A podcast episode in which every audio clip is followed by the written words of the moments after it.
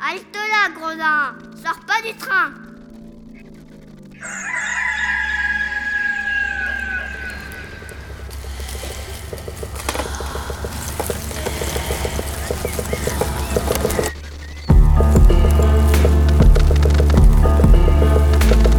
Dès ma plus tendre Plus on est jeunesse, malheureux, plus on souffre. Il faut plaindre les affligés.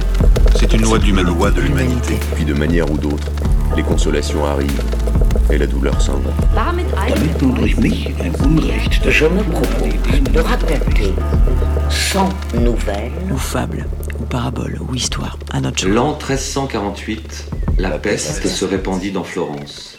On trouvera dans ces nouvelles plusieurs aventures galantes, tant anciennes que modernes. Bonjour, je suis Jonathan Capdevielle. Je suis à Douarnenez dans le Finistère. Nous sommes le 29 mars 2020 et j'ai choisi la nouvelle numéro 4 du Décameron.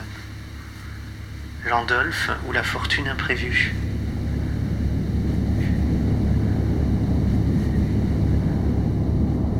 C'est une opinion généralement adoptée que le voisinage de la mer, depuis Reggio jusqu'à Gaète, est la partie la plus gracieuse de l'Italie.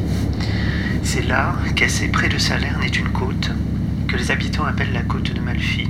Elle est couverte de petites villes, de jardins et de commerçants. La ville de Ravello en est aujourd'hui la plus florissante. Il n'y a pas longtemps qu'il y avait dans celle-ci un nommé Landolphe Ruffolo qui possédait des richesses immenses. Mais la cupidité peut-elle être jamais satisfaite?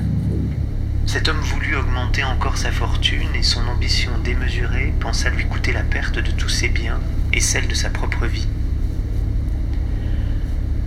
Après avoir donc mûrement réfléchi sur ses spéculations selon la coutume des commerçants, Landolphe acheta un gros navire, et l'ayant chargé pour son compte de diverses marchandises, il fit voile pour l'île de Chypre.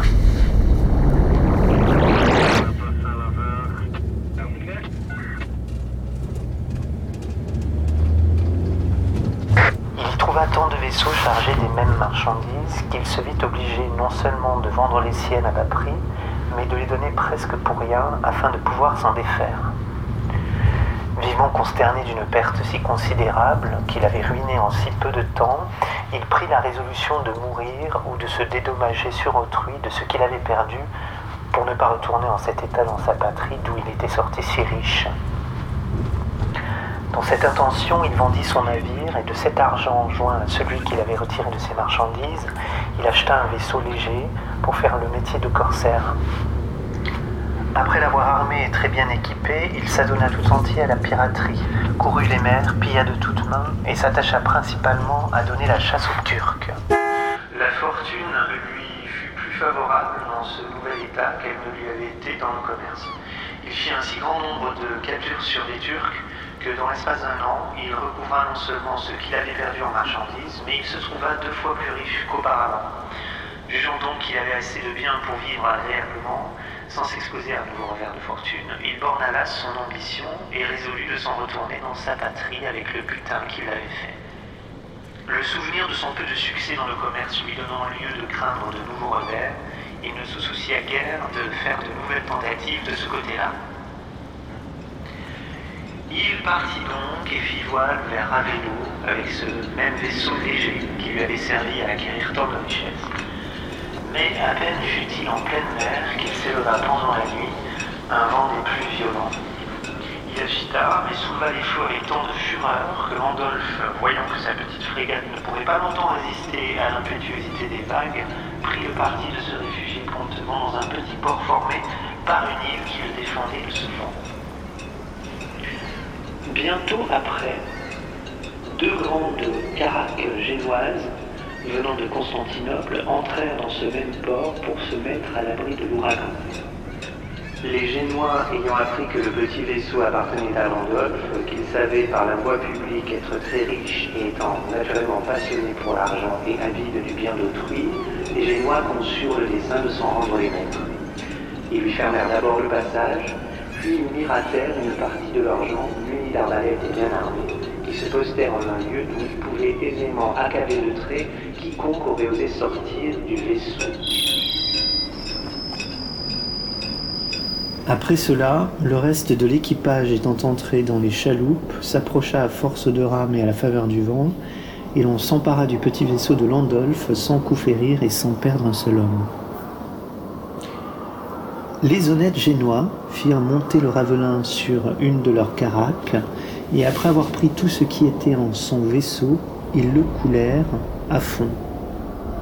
Le malheureux Landolph fut mis à fond de cale, et on ne lui laissa pour tout vêtement qu'un fort mauvais haillon. Le lendemain, le vent changea. Les Génois firent voile vers le Ponant et voguèrent heureusement pendant tout le jour. Mais à l'entrée de la nuit, il s'éleva un vent impétueux qui, faisant enfler la mer, sépara bientôt les deux caracs. Celle qui portait l'infortuné citoyen de Ravello fut jetée avec violence au-dessus de l'île de Céphalonie, sur des rochers, où elle s'ouvrit et se brisa comme un verre. La mer fut en un instant couverte de marchandises, de caisses et de débris du navire, tous les gens de l'équipage qui savaient nager, luttant au milieu des ténèbres contre les vagues agitées, s'attachaient à tout ce que le hasard leur présentait pour tâcher de se sauver. Le malheureux Landolphe, à qui la perte de tout ce qu'il possédait avait fait souhaiter la mort le jour précédent, en eut une peur effroyable quand il la vit si proche. Par bonheur, il rencontra un haie et s'en saisit, espérant que Dieu voudrait bien lui envoyer quelques secours pour le retirer du danger. Il s'y plaça le mieux qu'il lui fut possible et ne cessa pas d'être le jouet des vents et des flots, tantôt poussé d'un côté, tantôt d'un autre. Il s'y soutint cependant jusqu'à ce que le jour parut. À la faveur de la clarté naissante, il veut regarder autour de lui et ne voit que mer, que nuages, et une petite caisse, laquelle, flottant au gré des eaux, s'approchait quelquefois de si près qu'il craignait qu'elle ne le blessât. C'est pourquoi, quand elle s'approchait de trop près, il se servait du peu de force qui lui restait pour la repousser. Pendant qu'il luttait ainsi contre la caisse qui le suivait, il s'éleva dans les airs un tourbillon furieux qui, en redoublant l'agitation des vagues, poussa la caisse contre la planche. Landolphe, renversé et forcé de lâcher prise, fut précipité sous les flots. Revenu sur l'eau et nageant plus de peur que de force, il vit le haie fort loin de lui, et désespérant de pouvoir l'atteindre, il nagea vers la caisse qui était beaucoup plus proche, et s'y cramponna du mieux qu'il put. Il s'étendit sur le couvercle et se servit de ses bras pour la conduire. Toujours en but au choc des vagues qui le jetaient de côté et d'autre, ne prenant, comme on peut se l'imaginer, aucune nourriture, et buvant de temps en temps plus qu'il n'eût voulu, il passa le jour et la nuit suivante dans cet état, sans savoir s'il était près de la terre et ne voyant que le ciel et l'eau. Le lendemain, poussé par violence des vents, ou plutôt conduit par la volonté suprême de Dieu, Landolphe, dont le corps était devenu comme une éponge, accroché par ses mains à la caisse, de la même manière que ceux qui sont sur le point de se noyer, aborda à l'île de Gulf. Une pauvre femme écurait alors sur le rivage sa vaisselle avec du sable. À peine eut-elle aperçu le naufragé que, ne reconnaissant en lui aucune forme d'homme, elle fut saisie de frayeur et reculant en poussant des grands cris. Landolphe était si épuisé qu'il n'eut pas la force de lui dire un mot. À peine la voyait-il. Cependant, les flots le poussant de plus en plus vers la rive, la femme distingua la forme de la caisse. Elle regarda alors plus attentivement et s'approchant davantage, elle aperçoit des bras étendus sur la caisse. Elle distingue un visage et voit enfin que c'est un homme. Touchée de compassion, elle entre au bord de la mer, qui était tranquille à ce moment-là. Elle prend Landolphe par les cheveux et vient à bout de le traîner et de l'entraîner avec la caisse sur le rivage.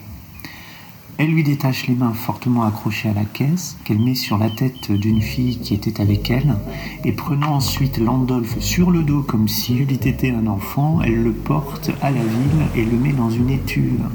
Et à force de le frotter, de le laver avec de l'eau chaude, elle fit revenir la chaleur et, et parvint pardon, à lui rendre ses forces.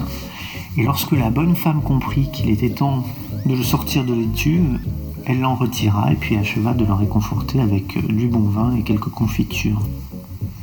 En un mot, elle le traita si bien qu'il revint à son état naturel et connut enfin où il était.